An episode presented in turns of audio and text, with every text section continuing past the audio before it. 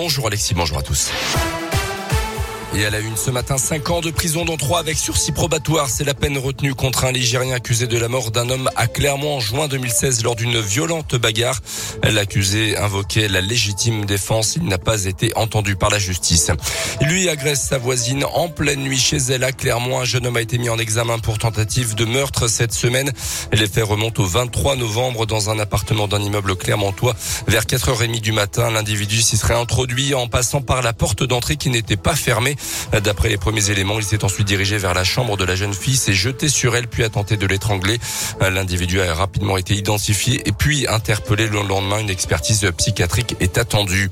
on a approché hier la barre des 50 000 nouveaux cas de Covid sur une journée en France. Les admissions à l'hôpital et notamment en soins critiques continuent d'augmenter. Euh, concernant le variant Omicron, il y aurait actuellement 13 cas suspects en France. Le gouvernement qui restreint d'ailleurs l'accès au territoire français. Un test de moins de 48 heures est désormais exigé pour entrer en France pour les voyageurs en provenance d'un pays extérieur à l'Union européenne, pour les voyageurs vaccinés ou non d'ailleurs. Teddy Riner, Clarisse Agmeniou ou encore Amandine Bouchard, le monde du judo français se mobilise en faveur de Margot Pino, championne olympique à Tokyo cet été après la relaxe de son compagnon. La judokate avait dénoncé sur Twitter photo à l'appui une violente agression qu'aurait commise Alain Schmitt, qui est également son entraîneur. Jugé mardi, il a été relaxé faute de preuves de culpabilité, puis remis en liberté. Le parquet a d'ailleurs fait appel de ce jugement.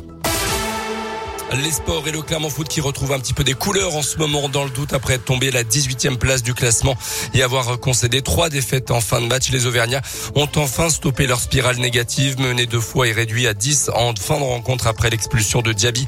Les Auvergnats ont réussi à arracher le match nul de partout face à une très bonne équipe lançoise et ce sont les enfants du club qui ont brillé. Mohamed Bayo a marqué le but du de partout alors que le premier but clermontois est l'œuvre de Johan Magnin, gravement blessé au genou en fin de saison dernière. Il était titulaire pour la première première fois à ce niveau. On l'écoute. Premier match titulaire en Ligue 1, retour au Montpied depuis ma blessure, donc euh, forcément beaucoup d'émotions. En plus, euh, j'ai la chance de marquer ce but de la tête, incroyable. Je pense que même dans les, mes rêves les plus fous, j'aurais pas imaginé ça, donc euh, hyper heureux. C'est encore un, scénario de match où on fait des petites erreurs, où on n'a pas forcément de réussite, on tape la barre et, d'être revenu, d'avoir marqué un point, même si comptablement c'est pas exceptionnel.